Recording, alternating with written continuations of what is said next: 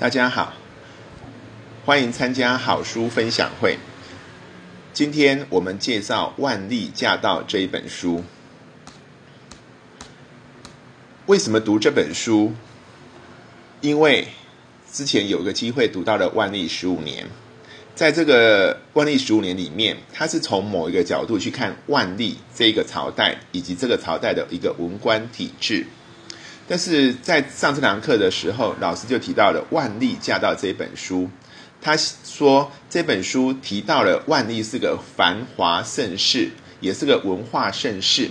他推翻了我们历史上印象中的万历是一个腐败昏庸的一个朝代。那就给我一个反思：万历是真的是繁华盛世吗？那为什么历史课本没有说？另外又有一本书提到白银帝国，他也提到万历时代的一个辉煌是跟白银的涌入中国是有很大的一个关系。在此外，也读到一篇文章提到，葡萄牙人是在一五六三年发现台湾，叫它为福尔摩萨，而一五六三年就是万历出生的那一年。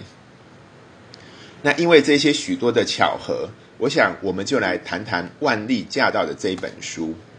那要怎么看这本书呢？我想，我们还是要先从几个角度回来回顾一下。第一个，我们先从历史课本上讲的万历，跟历史课本中讲的明朝，这是从一个皇帝跟将相的角度来看万历，跟看这一个朝代。接着，我们也可以从万历十五年来看，它是从皇帝、将相到文官体制。好，那这边我们可以衍生出来，一看到一个很可爱、可悲、可敬、可恶的一个万历皇帝。接着再往下延伸，皇帝、将相、文官体制之后，还有很多的工商界及发明家，这个就在万历盛世里面可以看得到。因为许多的文化，包含科技、包含医学，啊，包含呃很多的文艺创作，都是来自于。这个文化盛世是来自于万历驾到这本书所介绍的。再来，白银帝国把整个视野又更外的延伸。白银帝国牵涉到是明朝以及国外的这些大航海时代的其他国家，他们之间所造成的一些关系。那这又把整个视野往外拉开。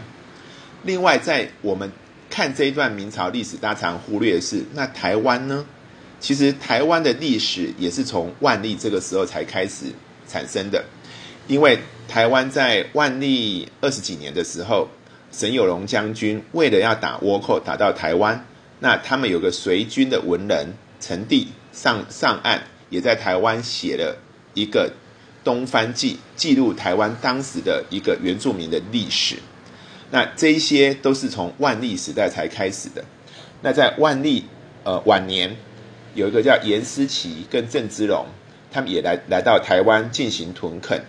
那所以台湾的整个先民屯垦的历史也可以从那个时代开始。好，首先我们大家先来想一下，你印象中的明朝跟万历是什么？我相信很多人读的历史课本教的是一些片段碎裂的一些讯息，譬如说张居正有做了一些变法。有考成法，有一条鞭法，但是也造成很多的民怨。那也有人看到明神宗万历二十八年不上朝，也有看到东林的党争，呃，什么宦官东厂西厂在乱政。那在明朝的晚年，就是因为呃政治文人跟宦官的斗争，弄得整个民不聊生，所以才会有李自成跟张献忠的一个叛乱。那历史课本哦又插出来一笔，哎，有个利玛窦带来中西文化的交流，也提到荷兰人跟西班牙人到了台湾来来建红毛城跟热兰遮城。那这些故事其实好像片片段段的，但是它能够呈现出万历什么？看来好像是一个昏庸、一个无能的一个朝代。但是事实上，大家有没有想过，为什么会有另外一本书来提到万历的年间？明朝的 GDP 占了全球的百分之二十五，而当时中国人口占了百分之十五，而万历的海军可以赶走荷兰人，万历的海军可以抵挡葡萄牙人跟西班牙人，让他们不能够占领通商口岸。那万历的人还可以扫倭寇，他们的船舰可以有几十艘到几百艘的船舰可以来到台湾扫倭寇。这一些整个历史，你会相信这是一个落后的国家跟一个昏庸无能的国家吗？好，那在万历晚年，我们也可以看得到，日本已经进入了德川幕府的时代。在日日本也曾经想要去打朝鲜，也是在万历的一个期间，让保护了朝鲜，让朝鲜不会被日本人所占领。这些的故故事看得出来。其实明朝跟万历这一个时代，可能不是像历史课本中那样碎片化的一些讯息。第二部分，我们来看一个这个万历皇帝。我们之前有提过，万历是一个很可爱、很可敬、也很可恶、也很可悲的一个一个皇帝。他可爱的地方是他的书法，我们可以看得到他的书法真的非常的苍劲有力。其实他应该是一个呃博学多闻的一个皇帝。他从八岁开始就开始认真的在在学习。那我们也有看到，他曾经很想要奋发图治。他也在呃张居正的时代有个叫做万历中心，在他这一个时代，其实他们所国库所增加的一个财富，足以让他在他后面的二十年，他能够东征西讨，把明朝的版图打到现在。中国的一个版图的一个雏形，而且他还能够扫除倭寇。他有多少很好的将军把倭寇能够扫除，甚至扫到台湾来？那这都令人觉得他也非常可敬。那他可恶的地方，是因为一个他宠爱的那个正式正式贵妃生了一个小孩，他为了立这一个小孩，而不喜欢一个宫女宫妃王氏。所生的小孩，他为了立他喜欢的小孩，而不喜欢另外一个小孩，在这个过程之中绵延了好几十年，跟文官体制在对抗，到底要立谁为太子？那这个立储的一个过程，其实造成了呃文官之间的一些对抗，也造成了他们国家内部的一个呃内耗。那当然，这也让他其中一个很有名的宰相申时行，因为在这种两面，呃不讨好的情况下，这个申时行这一个很好的宰相也丢官。好，这是让他让他觉得他蛮可恶的一个地方。那他让他觉得可悲的地方是，他从二十一岁开始修他的一个陵寝，就是很有名的明十三陵的一个定陵。但是他到二十七岁，他就连要自己去看自己的陵墓都不行，因为他们的呃文官不让他离开紫禁城。那他五十七岁过世的时候，他本来他有遗嘱，希望说他最后入葬的时候，他的旁边的棺木旁边躺的一个是他的那个郑贵妃，那另外一边是他的皇后，但是皇后没有生小孩。但是呢，事实上他的想到他最后死后，人家把他放下去的左边一边是皇太后，右边是那个他不喜欢的宫女。好，因为那个宫女生了一个下一任的皇帝，所以这连死后都不能如他愿，这也是令人可悲。接着更可悲的是，他不喜欢的那一个小孩，就是后来的光宗，只上任三十天就被毒死了。那所以从此明朝就陷入了一个政治的一个危机，所以这也让他觉得他是蛮可悲的一个地方。好，那接着我们来看他这一本书。这本书叫做《万历驾到》，这本书是由那个台北合创时书法艺术基金会董事长何国庆先生所写。何先生他其实收藏了很多明朝高僧跟文人的一些书法作品啊。那他认为从这些书法作品其实可以看出这些人的心境跟背景。那他也从这一些不同的一些呃作者，他把它做了一些分类。他会发现，其实真的这个时候是一个明朝非常丰富的一个文化的一个时代。那他也希望能够透过这样一个艺术的作品，以及里面对每一个人物的一些描述，让大家重新去认识明朝的这一个时代。啊，其实我之前在国外，我也曾经碰过到一个地方，他们就说 Ming Dynasty 的一些古董。真的，Min Dynasty 他们当初所推出来的一些流传到欧洲去的这些古董，其实真的是在欧洲都是他们所收藏的一个重要的东西。好，那这本书他把这些人物分，他总共收了大概八十位人物，那把八十位人物分成六类，哈。第一类是属于中西交流，譬如像利玛窦啊，像那个徐光启啊，还有到日本去的那个尹元隆启啊、朱顺水等等。第二类是属于政治跟军事，譬如他们像张居正啊、李如松啊、熊廷弼、杨浩、呃高攀龙等等啊，这些是属于政治跟军事的部分。第三种是科学跟技术，譬如说像李时珍的《本草纲目》，潘继训他做那个黄河的水利专家。那还有像吴有信是做那个《瘟疫论》，徐霞客有做一个中国最重要的一个《徐霞客游记》啊，这是属于科学跟技术的部分。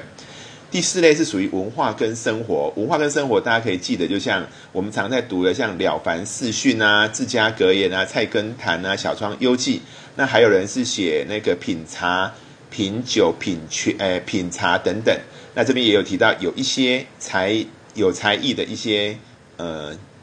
名妓，哈，就是我们叫艺妓，啊，譬如说有一个有名叫柳如是，柳如是他还有一部电影叫做《柳如是的别传》。那在宗教跟思想这边有像李治啊、刘宗周啊、黄宗羲、顾炎武，那还有一些佛教的僧人，譬如像憨山大师啊、雪浪大师啊等等，好。那最后还有就是艺术与文学，艺术文学大家很记得像汤显祖的《牡丹亭》，那还有他们有一些书法的一个作家，譬如像董其昌。那另外，他们在这个时代还有像吴承恩写的《西游记》，陆西新写写的《封神演义》，王世贞，呃，有人说他就金圣叹是写了《金瓶梅》，那还有像冯梦人写了《三言两拍》的一个作者。那他总共列了这八十几个人，他从这个里面，他可以带引出几条那个我们可以思考的线。一条就是当时的一个全球化，好，所谓的全球化就是中西文化的交流，因为万历。从万历的那个出生之后，明朝就开始开放了部分的海禁，跟开放了部分的银禁，就是开放白银的交易。因为这样的一个开放，也让很多的那个外国的传教士也能够自由在这个呃中国的领土上面去做一些传教。那这些的一个讯息的带入，其实也都影响了中国的一些文化。譬如说像徐光启，他们就把西方的这一些，不管他们的地图、地理，还有一些器物，还有一些那个几何学等等，都引入了进来。那其中最有名就是利玛窦，哦，利玛窦他是一个耶稣会的教士，那他在他带进来很多的一个西方的一些一些思想跟文物，同时他也把东方的一些东西，他把它带回到了西方去，让西方人能够更加的认识这个中国。那他也画了一张叫做《坤宇全》。万国全图，那这张图让中国人知道地球是圆的。那他这他的这张图就是让中国出现在整个地图的正中间，也是我们大概现在大家所使用的这样这样的一张地图。那他的整个的传教的过程之中，一方面他也去去糅合中国的一些文化，所以他的整个思想不纯然全部只是把西方的东西要强压到中国，反而是把中国跟西方的东西去做一些糅合，然后让中国人更容易接受。所以他的这个整个的一个思想，当然后来可能天主教也不也认为他这一套是有点已经不是单纯的天主教，但是他这一套真的也是影响了中国后来的一些呃接近西方的人，那也能够把西方的东西跟东方东西能够去糅合的一个人。那他也影响了徐光启啊，徐光启是中西文化汇通的第一人，所以像那个在上海有个地方叫做徐家汇。那台湾有叫徐汇中学，台湾有叫光启社。其实徐光启他整个的思想就是，他认为说，呃，一物不知，儒者之耻。他认为一个儒家的一个学者必须要知道所有的东西，所以他就编译了许多的西方的东西，把它传译到中国来。同时，也把很多中国的一些东西，譬如说，把中国的一些甘薯啊，中国的一些农政全书啊，他把它整个整个整理出来，也把当把当了中国的一个历法，他也做了重新的改编。所以，徐光启对于这个中西交流也是扮演一个很重要的一个角色。另外，再就是李时珍的《本草纲目》跟那个吴有信的一个《瘟疫论》。那在这个书上有有一篇是李时珍的这一篇那个。呃，书法跟他这篇文章，让他觉得还蛮喜欢的哈。那他这篇书法就是，其实他就非常适合我们大家一起来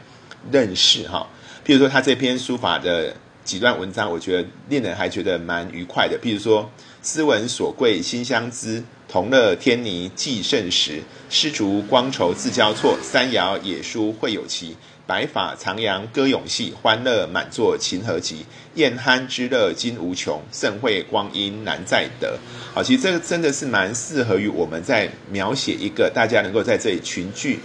呃，也能够在这边互相的交流。那有的时候还能够一起来光筹交错，一起来吟诗唱咏。啊，我想这是呃难得看到是一个呃《本草纲目》的作者他所写的一个文学的诗。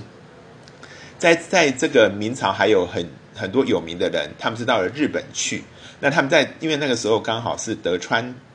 家康的江户幕府开始，他们急需要引进中国的商品跟文化，所以很多中国人就到日本去。所以我们我们就叫做汉学东传。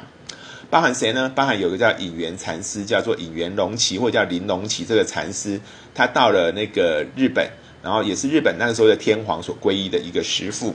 有个叫独立信义，他是传了种豆术到日本。另外有个朱顺水，号称是日本的孔夫子，他把拉面传到了日本去。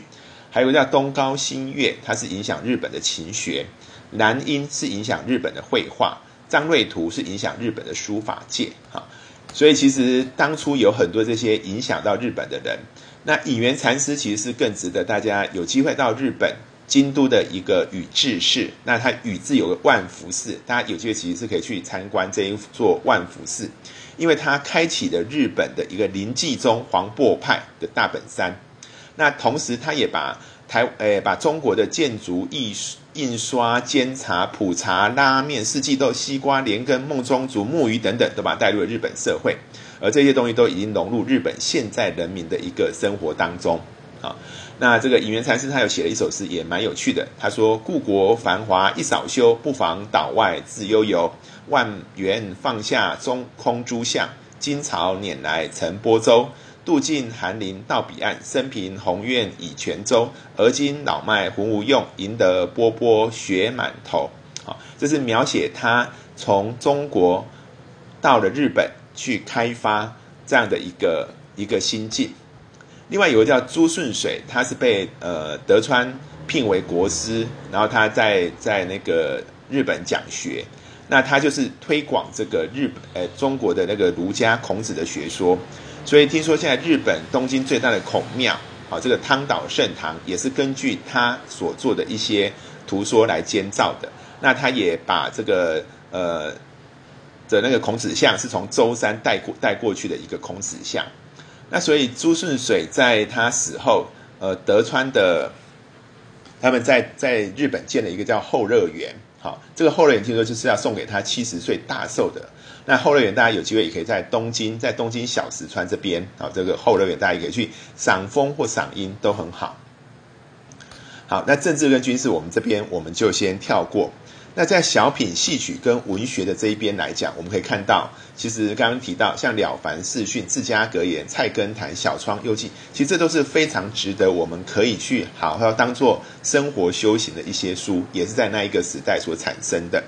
另外，像《牡丹亭》《西游记》《封神演义》《金瓶梅》等等，也都是在这个万历年间所产生的。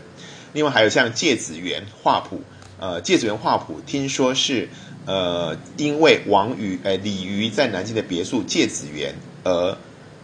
刊印的啊，那他们的女婿等等，他们就把它作为这一本呃中国山水画或梅兰竹菊画以及花草虫草的绘画的各种技法，那他都把它收集在这一本，所以这本也是受到很多人的喜欢。那再就是宗教与生活。在乱世当中避难的法宝就是躲起来或出家。躲起来一种是游山玩水，一种是躲到江南富裕的地方享乐，要不然就是出家当和尚啊。所以当初的宗教跟生活包含像徐霞客的一个《徐霞客游记》，那陆树生有个《茶寮记》，田义恒有个《主权小品》，龙吟有个《全品》跟《茶品术》，那周家奏有个《相称》。这都是从从不同的生活当中去品味生活。那你可以看到，这是万历，就是等于说要先富足之后，才能够去品味生活。另外再就是当初有很多的才女跟艺妓，像陈圆圆啊、董小宛啊、薛素素啊、柳如是啊、黄元介等等啊。哎，在这个都是在在明朝末年，值得大家可以参考的。另外像宗哎宗教界有个叫憨山大师也是很有名哈，他譬如说他的一首劝世文叫红尘白浪两茫茫，冷入柔和是妙方，到处随缘延岁月，终身安分度时光，莫休将自己心甜美，莫把他人过失扬，谨慎应酬无懊恼，耐烦做事好商量。好所以在他的这个劝世文其实还有然后那只是说他的劝世文其实也是在明朝末年这个憨山大师所留下来的。好，那能够造就这个万历整个兴盛，我们前前面也提过的叫白银帝国，哈，白银帝国这样的一个呃引入跟白银的一个消退，造成了整个万历时代的一个兴盛，以及它的消退造成万历之后整个明朝的的动乱，好。那这都是因国际情势而有关系，好，大家可以了解万历这个时代刚好就是刚好是西方西班牙跟葡萄牙还有荷兰他们在欧洲整个盛起大大航海时代的一个期间，那也刚好在万历过后就刚好是荷兰的一个郁金香泡沫跟荷兰脱离西班牙独立以及英国的崛起，所以这个整个的国际情势的联动是联动到了整个中国的一个万历，而在。白银就是西班牙人占领的美洲，在你美洲取得白银的这个整个时期，也刚好在万历这个时期发生。那日本的德川幕府也是在万历的时期发生，所以这些国际情势都是造就了整个万历的一个辉的辉煌。另外，当然就是倭寇也是在这个时代扮演一个很重要的角色。倭寇就是在万历之前，因为有海禁有银禁，所以倭寇需要利用。倭寇来做一个地下的经济，那在之后，因为他们的整个白银盛世，那倭寇稍微稍微可以减缓。那到后来又因为整个整个国家局势的改变，倭寇又有又有些兴盛。但是后来又因为德川幕府他们的整个安定，又让倭寇又能够消退。所以这整个倭寇跟白银以及这个整个地下经济跟万历也是息息的相关。好，那我们最后我们来看一下。那个中呃台湾跟万历这个时期有什么关系？万历时期其实是台湾整个文字历史的起点，也是台湾庶民文化的一个起点。好，包含说我们刚刚讲，在一五六三年葡萄牙人发现福尔摩沙的时候，刚好就是万历出生的那一年。接着万历年间，为了扫荡倭寇跟红毛番，他们也占据占领了澎湖为军事基地，所以澎湖纳入大明的版图。好，就是在在万历的时代。那台湾在那个时代，它没纳入它的版图，但是它把它当做是一个大元，就台湾就是个东方东方的一个地方。啊，那汉人后来陆续就在这时候来了，所以目前你可以找到新化的大道公庙跟鹿港的天后宫，他们都号称他们在万历年间，那他们有一些遗迹可以证明他们是在万历年间引入的。那其中譬如有一有一尊神像背后就刻着万历的年号。那万历的后期也有很多的那个呃先民渡海来来台湾避难。那万历死后没有多久，郑成功就赶走荷兰人，把台湾带来更多的一个呃汉人。那所以现在台湾还有哪些东西遗留着这个万历的遗迹呢？譬如说呃保生大帝的一个神像，好，譬如说天后宫它里面的一些历史，还有澎湖天后宫里面的一个沈有容的一个立碑。那还有一个比较有争议的是，有个叫做黄道周，他是郑成功的老师，也是知名的书法家。那他也是抗清英雄，所以他的在现在在在那个和美说有个道周路，跟他是不是同名，还是说真的是跟他有渊源？呃，书上是说是是跟他有渊源，但是这个东西也是有一些争议。另外再就是严思齐的开台王，严思齐是万历年间的人，那他是在万历死后那一年登陆北港，在台湾开始进行屯垦，也在水林乡。现在还有一个叫做思齐呃故事馆，大家有机会也可以去参观。那最后就是那个东番记，它是描述当时整个呃台湾的一些原住民的一些历史。好，总而言之，我想再简简单单跟大家介绍完。简单讲，我们来想，就是呃从这一本书。给我一个启发是，看历史不同角度就有不同解读啊。从比如说万历十五年，或者是讲万历盛世或白银帝国，不同的角度就有不同的一个解读。那我们怎么样来能够用这些历史去了解人性，跟来启发我们的智慧？包含说看万历、看生死情、看每一个人，从每一个人的故事，我们去了解一个人的人性。人性自古应该是不变，但是人性是什么？那以及可以启发我们一些什么样的思考跟智慧？最后我们用说故事的方法来了解，因为说故事用茶余饭后的方法，大家笑谈人生，这样比较不会有太多压力。好，所以非常感谢大家今天聆听这一段的一个介绍。那也希望有机会大家可以可以看看这本书，那也能从这本书里面能够有有一些收获跟启发。好，谢谢。